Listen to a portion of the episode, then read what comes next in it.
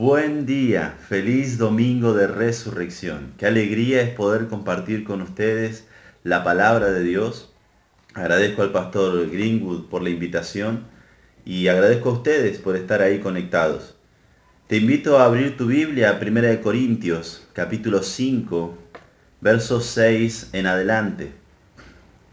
Ahora, qué impresionante lo que esta pandemia ha logrado aparte de las cosas negativas que ha sucedido, como las infecciones, las personas que están internadas por quienes oramos, las personas que han fallecido y rogamos que hayan conocido al Señor como su único Salvador, también han traído efectos colaterales positivos.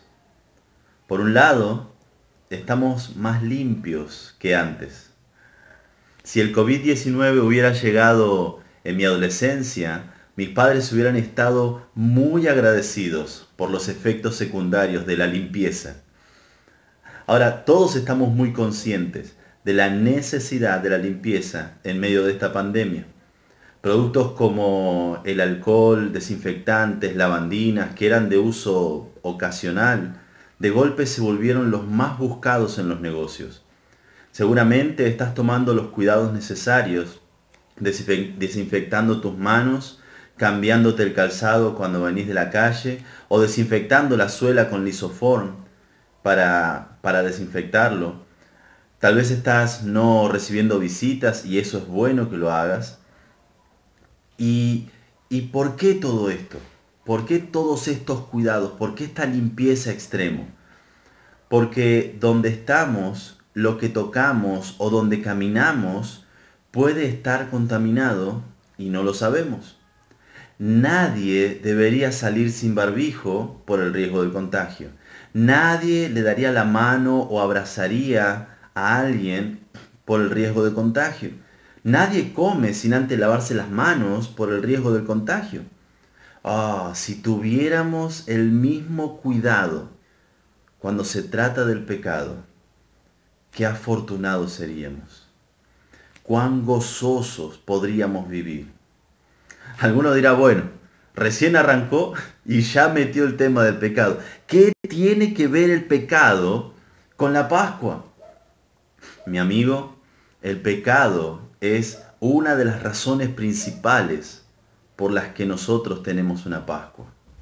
Jesucristo no tendría que haber muerto en esa cruz para que podamos tener una relación con Dios de no haber sido por el pecado. El pecado nos ha separado del Señor y esa separación que trajo el pecado hizo necesaria la muerte de Jesucristo para reconciliarnos con Dios. Cristo murió en esa cruz para que podamos tener una relación con Dios apartados del pecado. Sin embargo, muchos cristianos viven una vida en relación con el pecado y apartados de Dios. Alguno dirá, bueno, pastor, yo soy débil. Él me ama así como Él me hizo. Déjame aclararte que Dios te hizo de una manera perfecta, para tener con Él una relación perfecta. Pero fuimos nosotros los que nos apartamos de su plan. Fuimos nosotros los que nos apartamos de sus propósitos para nuestra vida. Bueno, tal vez dirás que Dios es un amor, Dios es un Dios de amor y Él me perdona cada vez que yo peco. Te aclaro que Dios perdona cada vez a sus hijos. Esto es el perdón familiar, perdón de familia. Cada vez que peco, Dios me perdona. Es una promesa, está en 1 de Juan, capítulo 1, verso 9. Pero ese perdón es prometido a la familia de Dios, a los hijos de Dios. Para que tengas acceso a ese perdón, de que cada vez que pecas Dios te perdona, primero tenés que haber recibido el primer perdón habiendo arrepentido de tus pecados, palabra, pensamiento o acción que ofende a Dios, y arrepentirte de tus pecados, darte vuelta de ellos, eso significa arrepentirse, y recibir al Señor Jesucristo como el único Señor y el único Salvador. Una vez que recibiste ese perdón, por haberte arrepentido de tus pecados, tenés acceso al segundo perdón, el perdón familiar. Si ya hiciste esto, te arrepentiste de la vida vieja y te aferraste a Jesucristo como el único Señor y el único Salvador, en tu mente no va a estar esa manera de pensar. Yo peco y no pasa nada. No va a existir. Alguno dirá, bueno pastor, yo soy duro conmigo, pero no me puedo meter con el pecado de otros. En parte estoy de acuerdo. Uno debe ser duro con uno mismo, pero lleno de gracia para otro. Es, es verdad. Pero si esta persona, este hermano en Cristo, si este miembro de la iglesia, si este, esta persona en el liderazgo está en pecado, tenemos la responsabilidad de advertirle. Tenemos la responsabilidad de, de anunciar de que nos hemos dado cuenta. No con soberbia, sino con amor. No te estoy diciendo esto, hermano, de que estás en pecado porque me creo mejor, sino porque te amo. No quiero verte dando pasos hacia la destrucción. No quiero verte dando pasos a la destrucción de tu familia. No quiero verte de esta manera porque te amo.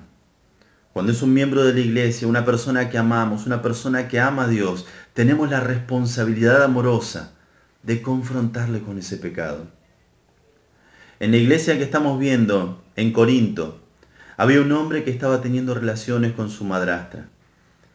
Probablemente no era una mujer creyente. Y esto se deduce porque Pablo no le dice nada a ella, sino que habla hacia él, que debían apartarlo de la iglesia porque estaba teniendo estas relaciones con su madrastra. Esto era una aberración incluso para la iglesia en Corinto. Una iglesia que estaba rodeada de inmoralidad. Ahora, la iglesia no solamente no le estaba diciendo nada a este hermano de que estaba haciendo mal, sino que estaban envaneciéndose. Lo vemos en los versos anteriores al verso 6 de 1 Corintios 5. Estaban tolerando y sintiéndose felices de tolerar. Somos tan espirituales que el pecado de esa persona no me afecta. Somos tan espirituales que perdonamos siempre, no importa si se arrepiente o no estaban, dice Pablo, envanecidos, porque dejaban pasar el pecado entre ellos, se jactaban de que podían tolerar mucho pecado. No estamos hablando de alguien que entra por primera vez. Estamos hablando de tolerancia hacia el pecado de los líderes, maestros, discipuladores, de aquellos que están sirviendo al Señor de manera visible. Ellos estaban tolerando este pecado. ¿Te parece familiar algunas iglesias de hoy en día? El pastor está en pecado. Bueno, perdonémosle, amémosle. Hace un tiempo atrás, un líder de una iglesia abandonó a su esposa, abandonó a su familia, abandonó eh, su vida con el Señor. Lo encontré tiempo más tarde. Y me dijo, yo quiero conocer quiero servir al Señor, perdón, que tal vez debería conocerlo. Quiero servir al Señor, quiero, quiero trabajar para su obra. Y cuando me dijo por ahí, yo no puedo llegar a ser pastor, pero quiero servirle, en mi mente yo gritaba, obvio que no podés servir como pastor. Hay requisitos y no los has cumplido. Pero hay esa tolerancia de, no importa lo que hayas hecho, no importa lo que hayas sido, no importa lo que estás haciendo, lo importante es tu corazón. Y para el Señor, mi corazón es engañoso y perverso, más que todas las cosas. Lo que importa aquí es cuáles son los requisitos que el Señor ha dado, qué es lo que Él pide de nosotros. Mis emociones no pueden tomar mis decisiones. Las escrituras deben tomar mis decisiones. Y esta iglesia estaba sintiéndose bien por no confrontar el pecado. Qué tan equivocados que estaban. Y Pablo está dispuesto a llamarles la atención.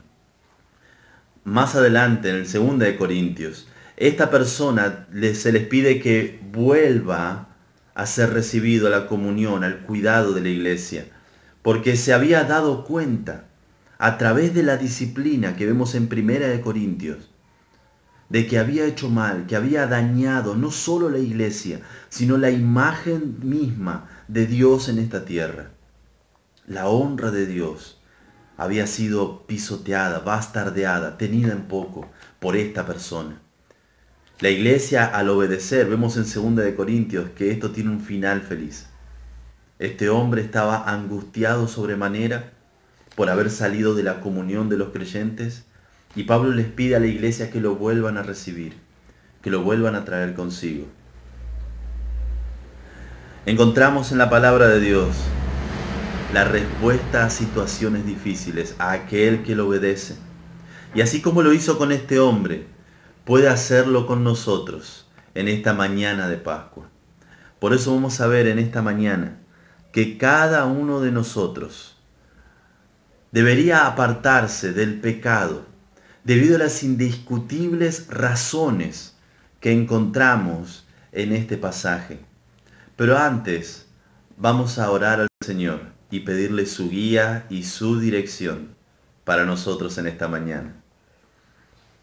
Padre, te agradecemos Señor por tu palabra y te rogamos que ahora, al ir verso por verso, tu Espíritu Santo esté abriendo nuestro entendimiento.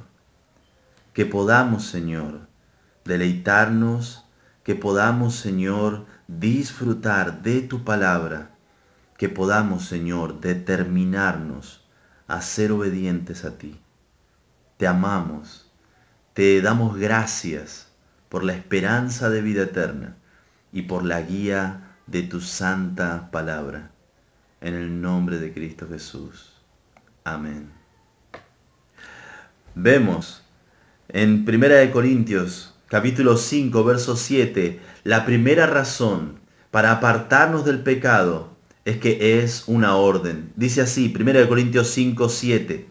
Limpiaos pues de la vieja levadura, para que seáis nueva masa sin levadura como sois, porque Cristo, porque nuestra Pascua, perdón, que es Cristo, ya fue sacrificada por nosotros. La primera razón para celebrar esta Pascua apartados del pecado es que es una orden. Dice, limpiaos pues de la vieja levadura. La palabra limpiar significa purificar o despojarse de algo. Se utiliza nuevamente en 2 Timoteo 2.19. Pero el fundamento de Dios está firme, teniendo este sello. Conoce el Señor a los que son suyos, y apártese de iniquidad todo aquel que invoca el nombre de Cristo. Verso 20. Pero en una casa grande no solamente hay utensilios de oro y de plata, sino también de madera y de barro, y unos son para usos honrosos y otros para usos viles. Así que si alguno se limpia, la misma palabra, si alguno se limpia de estas cosas, será instrumento para honra, santificado, útil al Señor y dispuesto para toda buena obra. Es una acción que depende de mi determinación a luchar contra el pecado de mi vida. Esta orden de parte de Dios, limpiados de la vieja levadura, tiene un propósito y es el mismo que vemos utilizado por el apóstol Pablo en 2 Timoteo capítulo 2 del verso 21. Si alguno se limpia, será instrumento para honra. Es una orden de Dios. Límpiense. ¿El propósito? Para que puedas ser útil al Señor. Que Dios pueda utilizarte. Es una acción y depende de nuestra determinación. El Espíritu Santo está ahí para ayudarnos, para asistirnos. Pero se necesita de nosotros. Limpiaos pues de la vieja levadura. Debemos obedecer. Para que seáis, sigue diciendo 1 Corintios 5, 7, para que seáis nueva masa sin levadura como sois. Dios los ve en Cristo como santos, rectos y puros y ahora el apóstol le dice que su estado debería corresponder con su posición en Cristo. En cuanto a posición, eran sin levadura. La levadura era un símbolo del pecado. delante de Dios, Él los veía como sin pecado, porque se habían arrepentido de sus pecados. Habían obtenido el primer perdón tan necesario. Pero en su práctica, ellos deberían buscar sentir levadura. Su naturaleza debería corresponder con el nombre que ellos representan. Es decir, su conducta debería corresponder con su credo.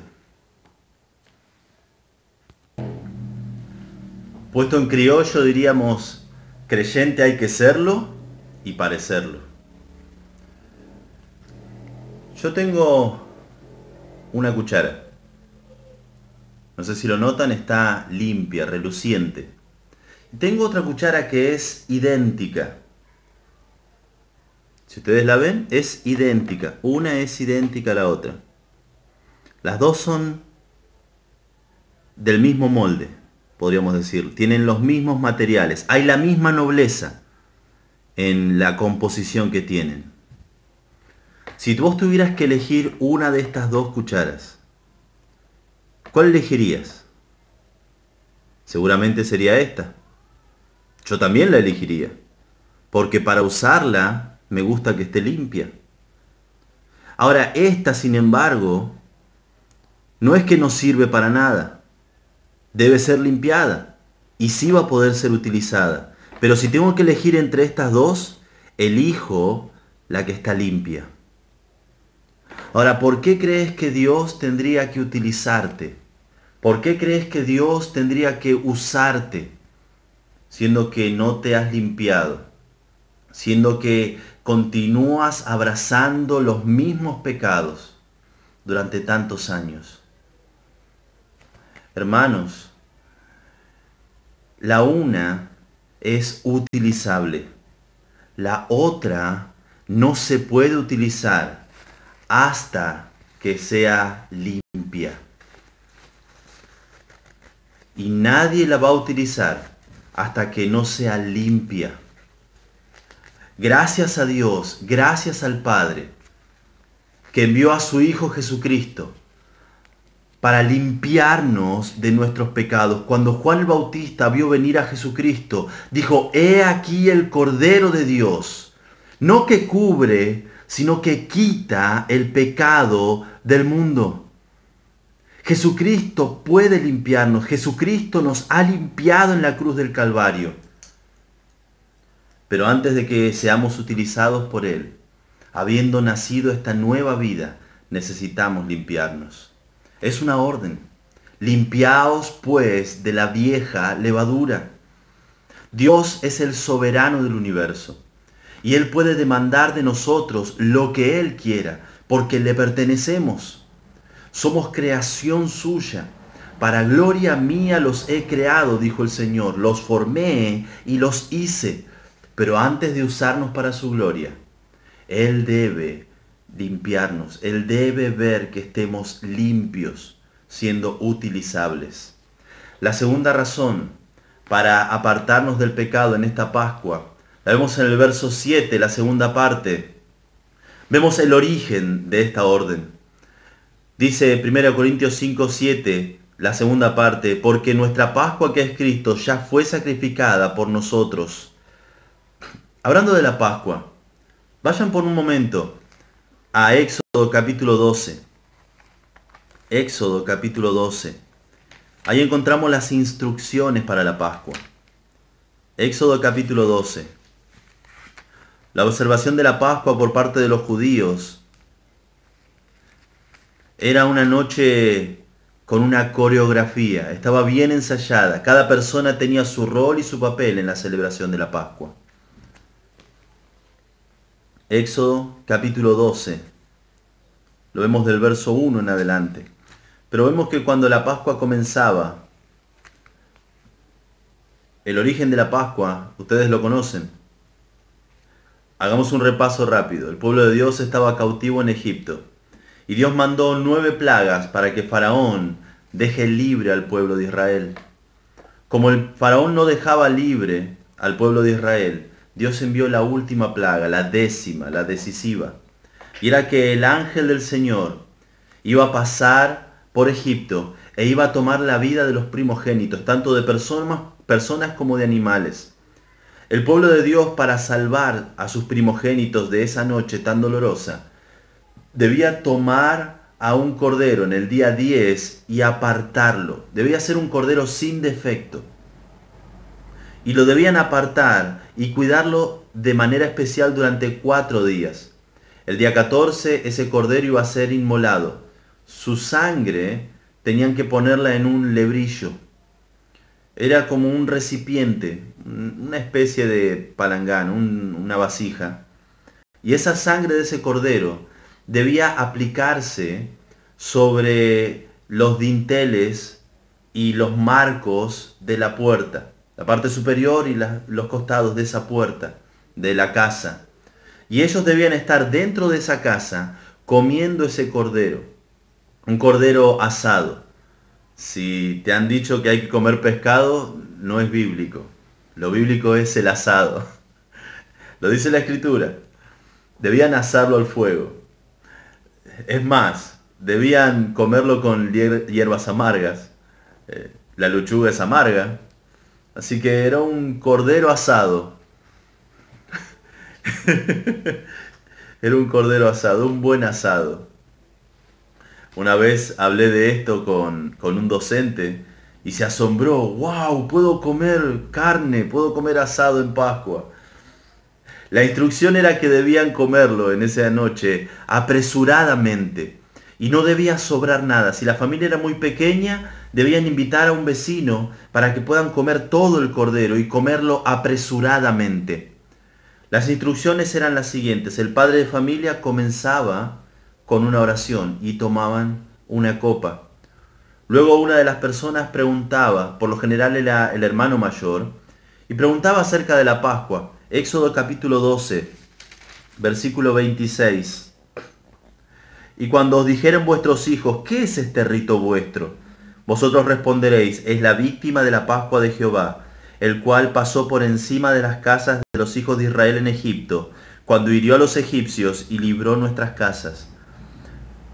Entonces el pueblo se inclinó y adoró. Este himno que se cantaba era el Salmo 113 114 y el Salmo 115, que son las primeras partes de el Jalel.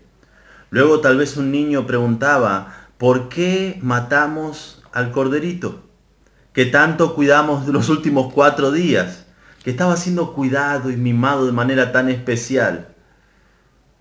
Y el padre le explicaba que el corderito, ese corderito debía morir, para que no muera el primogénito de la casa. Ese cordero era el sustituto inocente. Y quienes no sacrifiquen el cordero y apliquen la sangre en la entrada de la casa, pagarían con dolor cuando pase el ángel de la muerte por Egipto. ¿Se imaginan ese padre explicándole a su, a su hijo? ¿O era el cordero o era tu hermano mayor? El ángel pasó por Egipto y se escuchó el clamor de las mujeres por sus hijos muertos. Pero en la casa de los hebreos, la sangre inocente fue derramada. Y esa sangre se derramó en lugar de esa familia. Cristo como nuestro sustituto. Él pagó en la cruz el precio por nuestros pecados. Ahora, ¿esa no es razón suficiente para apartarnos del pecado? El sufrimiento del Señor Jesucristo en esa cruz no es motivo suficiente para que yo abandone mi pecado y busque agradarle a Él. Cuando vengan momentos difíciles como estos, cuando vengan momentos de tentación que van a venir, cuando Satanás apunte todos los cañones hacia tu vida, que puedas repetir en tu corazón, Cristo sufrió mucho más que esto, no le voy a fallar. El motivo de esa orden que vemos en 1 Corintios 5 es que Cristo pagó el precio para liberarnos de nuestros pecados. Tal vez el auto se rompe, tal vez la casa se inunda, tal vez hay una pandemia mundial, tal vez estás por perder tu trabajo, tal vez aquella persona no te llama, no te habla, y así infinita cantidad de situaciones que puedan ser de excusa por esto estoy pecando, que repitas en tu corazón, Cristo sufrió mucho más que esto, por mí, y no le voy a fallar. La primera razón para apartarnos de nuestros pecados es que es una segunda razón que nos impulsa a apartarnos del pecado en esta Pascua es el origen de esta orden. Cristo fue sacrificado en nuestro lugar. Y la tercera razón que nos impulsa a separarnos del pecado es que hay un resultado para los que obedecen esta orden. Lo vemos en el capítulo 5 de 1 Corintios, verso 8. Volvamos ahí, por favor. 1 Corintios, capítulo 5, verso 8.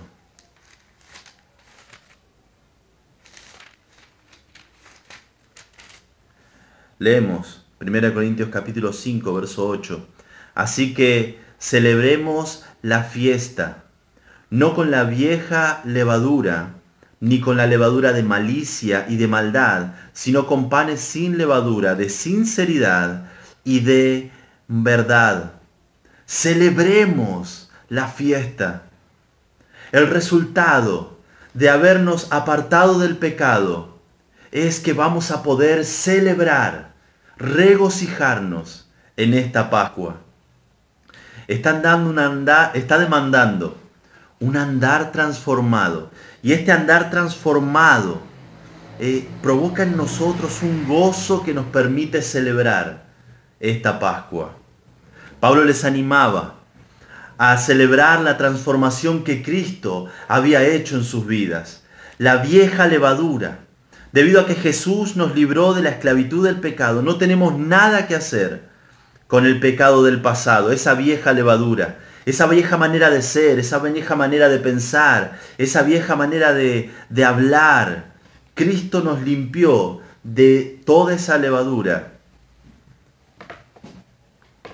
En, en 2 de Corintios, capítulo 5, verso 17, dice que, de modo que si alguno está en Cristo, nueva criatura es, nueva creación es. Las cosas viejas pasaron la vieja levadura pasó. Toda tu manera de ser, toda tu manera de pensar, toda tu manera de entender las cosas pasaron.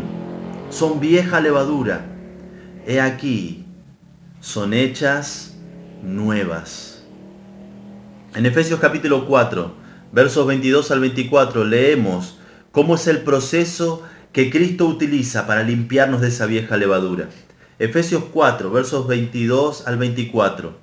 En cuanto a la pasada manera de vivir, despojaos del viejo hombre que está viciado conforme a los deseos engañosos, y renovaos en el espíritu de vuestra mente, y vestíos del nuevo hombre, creado según Dios en la justicia y santidad de la verdad.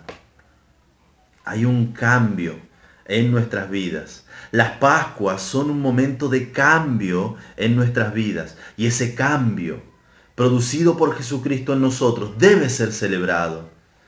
El resultado es que vamos a poder celebrar esta Pascua. Aquí hace un paralelismo en el verso 8. Por un lado, dice malicia versus la sinceridad. Dice en 1 Corintios capítulo 5, así que celebremos la fiesta no con la vieja levadura ni con la levadura de malicia y de maldad, sino con panes sin levadura, de sinceridad y de verdad. Por un lado la vieja levadura tiene malicia y maldad, pero este pan sin levadura que somos, esta nueva masa que somos, es de sinceridad y de verdad. Tenemos la malicia en contraposición con la sinceridad. La malicia es la disposición corrupta de la mente que se gloría en el mal y no procura el bien. En la palabra de Dios lo encontramos como conscupiscencias, deseos perversos, deseos fuertes, pasiones fuertes. Su contraparte, la sinceridad. Viene de un vocablo griego de eilicrinía, que está compuesta de sol y juzgar. Literalmente significa juzgar a la luz del sol. sincero. Se lo juzga a la luz del sol y se ve si es sincero. En la antigüedad los mercaderes que tenían vasijas, si éstas tenían grietas, se los ponía en lugares oscuros del negocio para que los compradores se, no se den cuenta. Un comprador que no era experto podía verla, podía gustarle, le pagaba, se la llevaba, no la examinaba a ver si era sincera, no la examinaba a ver si las rajaduras de la vasija habían sido rellenadas a posterior. Entonces se la llevaba. Y al primer toque brusco, esta vasija se quebraba. Esta vasija se volvía inútil. Era una vasija que no era sincera.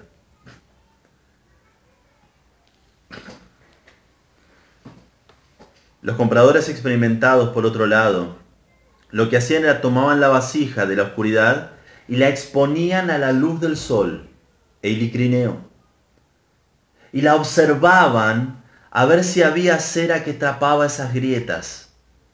Y si veían que no había grietas tapadas a la luz del sol, decían, esta vasija es sincera. Es una vasija que no tiene grietas tapadas, rellenadas. Lo que es es lo que se ve. De ahí viene la palabra sinceridad. Juzgar a la luz del sol.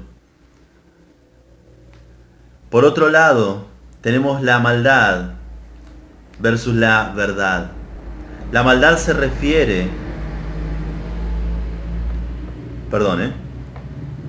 La maldad versus la verdad se refiere a, nuestra, a nuestra vida interior. La maldad es más bien el hecho malo llevado a cabo por la malicia. En lugar de ocuparse en la maldad, se ocupa en la verdad. Es decir, una persona que es justa en su manera de vivir. En cada aspecto de su vida, una persona que vive en la verdad, vive de una manera justa, procede de una manera justa, quiere vivir en la verdad. Ahora, no siempre tenemos ganas de hacer cosas justas. Cuando alguien te da mal un vuelto, una vez un cristiano me dijo cuando le dieron mal el vuelto, bueno, él se equivocó. Habrá sido que Dios lo quiso así. Y la verdad es que hacer lo correcto no es algo que brota de manera natural en nosotros. Pero un cristiano se obliga a hacer lo correcto. Un cristiano, un cristiano se obliga a vivir en la verdad. ¿Cómo puedo decir esto? Las escrituras dicen, llevando todo pensamiento cautivo a la obediencia a Cristo. Mis pensamientos deben sujetarse, mis emociones deben sujetarse, mis planes deben sujetarse a la obediencia a Cristo. Ahora, la mente de Pablo se retrotrae a pensar en el pan sin levadura. La mente de Pablo se estaba retrotrayendo a la fiesta de la Pascua, en la que en la víspera del primer día de la fiesta el judío tenía ordenado quitar toda la levadura de su casa. Iba a la artesa de amasar y la limpiaba a fondo. Llevaba una lámpara para asegurarse de que no había pasado nada por alto. Luego levantaba las manos a Dios y decía, oh Dios, he echado toda la levadura de mi casa y si queda alguna de la que no sé nada, con todo mi corazón la he hecho también. Es toda la imagen de la clase de separación del mal a la que está llamado el cristiano en el día de hoy. El gozo es un fruto del espíritu que es imposible de fingir. ¿Querés ese gozo nuevamente en tu vida? en tu matrimonio, en tus amistades, con tus padres? ¿Querés ser ese abuelo o abuela llena de gozo para tus nietos? Esto lo cortamos. Esta era la clase de separación que el cristiano debía tener del pecado. Luego ellos pasaban siete días, la fiesta de los panes sin levadura, donde no comían levadura, no permitían levadura. El gozo es el fruto del Espíritu. Porque el fruto del Espíritu es amor, gozo, paz, paciencia y continuamos. El gozo es fruto del Espíritu. No se puede fingir, no se puede sostener en el tiempo si no es real. Ahora, ¿vos querés tener gozo en tu vida? ¿Querés tener gozo en esta Pascua? ¿Querés gozo con tu matrimonio? ¿Querés tener gozo con tus amistades? ¿Querés tener gozo con tus padres? ¿Querés tener gozo con tus hijos? ¿Querés ser ese abuelo o esa abuela llena de gozo con tus nietos? Si es así, el único, la única fuente de gozo es el Señor Jesucristo. Un amigo me dijo una vez, que todas sus relaciones horizontales dependían de su relación horizontal. Si él no estaba bien en su relación horizontal con el Señor, en su relación vertical, perdón, con el Señor, no iba a llevarse bien por mucho tiempo en sus relaciones horizontales. Cada uno de nosotros debería apartarse del pecado debido a las indiscutibles razones que encontramos en el pasaje. Número uno, es una orden. Y esta orden nos da la posibilidad de ser utilizados por Dios. Limpiaos pues de la vieja levadura. Segundo, el origen de esa orden.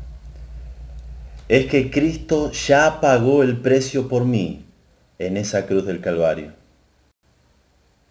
Lo tercero, el resultado de esa orden de limpiarnos del pecado. Y es que va a producir el gozo real, el gozo verdadero, duradero en mi vida. Ahora, ¿cómo hago esto? Estoy de acuerdo, pastor, en todo lo que ha dicho, pero ¿cómo lo hago? ¿Cómo puedo limpiarme de esa vieja levadura? ¿Cómo puedo limpiarme del pecado? ¿Cómo puedo obedecer esta orden? ¿Cómo puedo eh, realmente cambiar mi vida? Estoy cansado de vivir como vivo. Estoy cansado de vivir en pecado. Estoy cansado.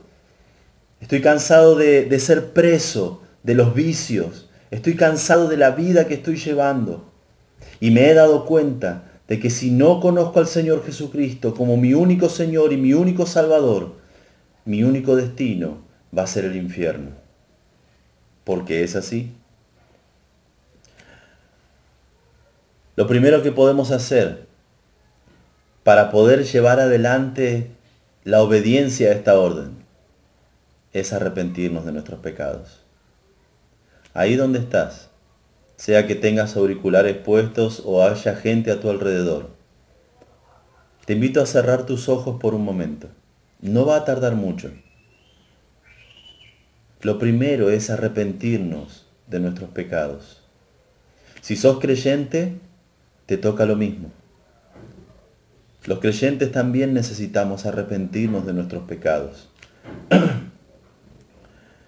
y que te rindas una vez más al Señor si ya lo conoces. Que te rindas a Él como el único Señor y el único Salvador en tu vida.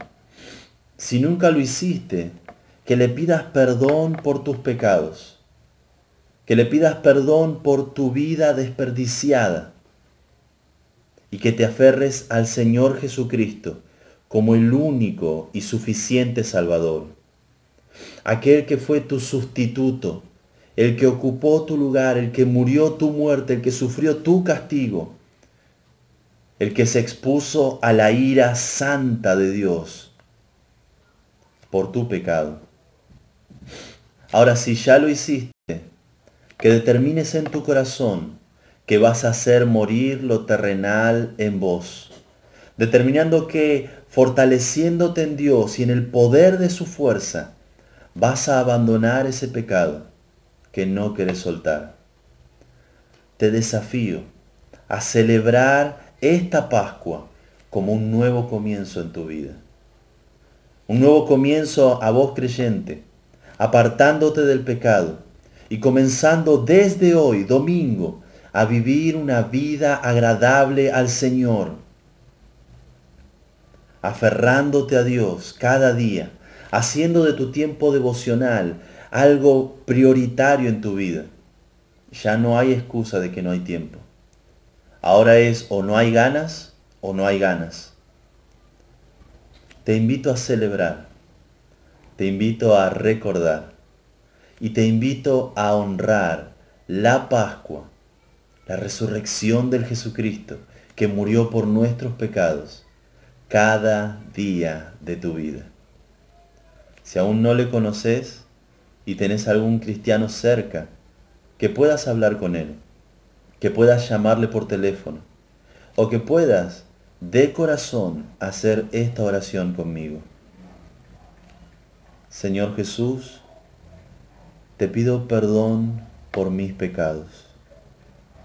Te pido perdón por haberte ofendido al mentir, por haberte ofendido al robar, por haberte ofendido al tener en poco tu nombre. Te pido perdón, Señor, por haberte ofendido con las cosas que he hecho desde el día en que nací hasta hoy. Me arrepiento de mis pecados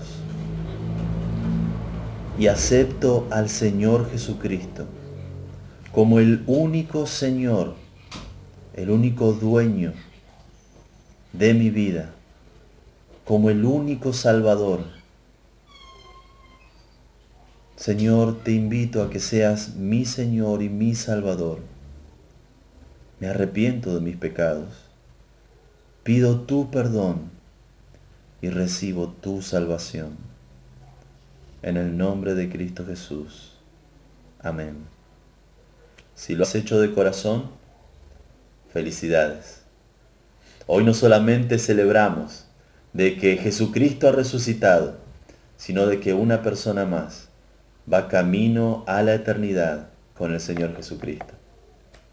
Les amo muchísimo, agradezco al Señor por este tiempo y los dejo con su pastor. Dios les bendiga.